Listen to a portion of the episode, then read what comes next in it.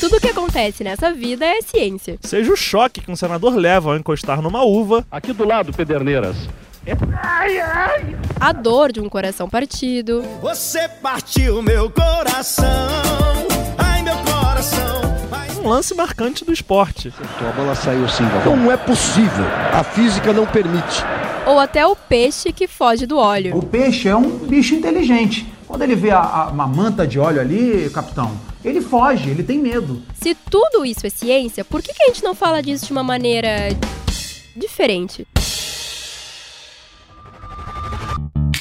E é por isso que o Estadão vai lançar o Choque da Uva, um novo podcast que quer falar de ciência de um jeito leve e divertido.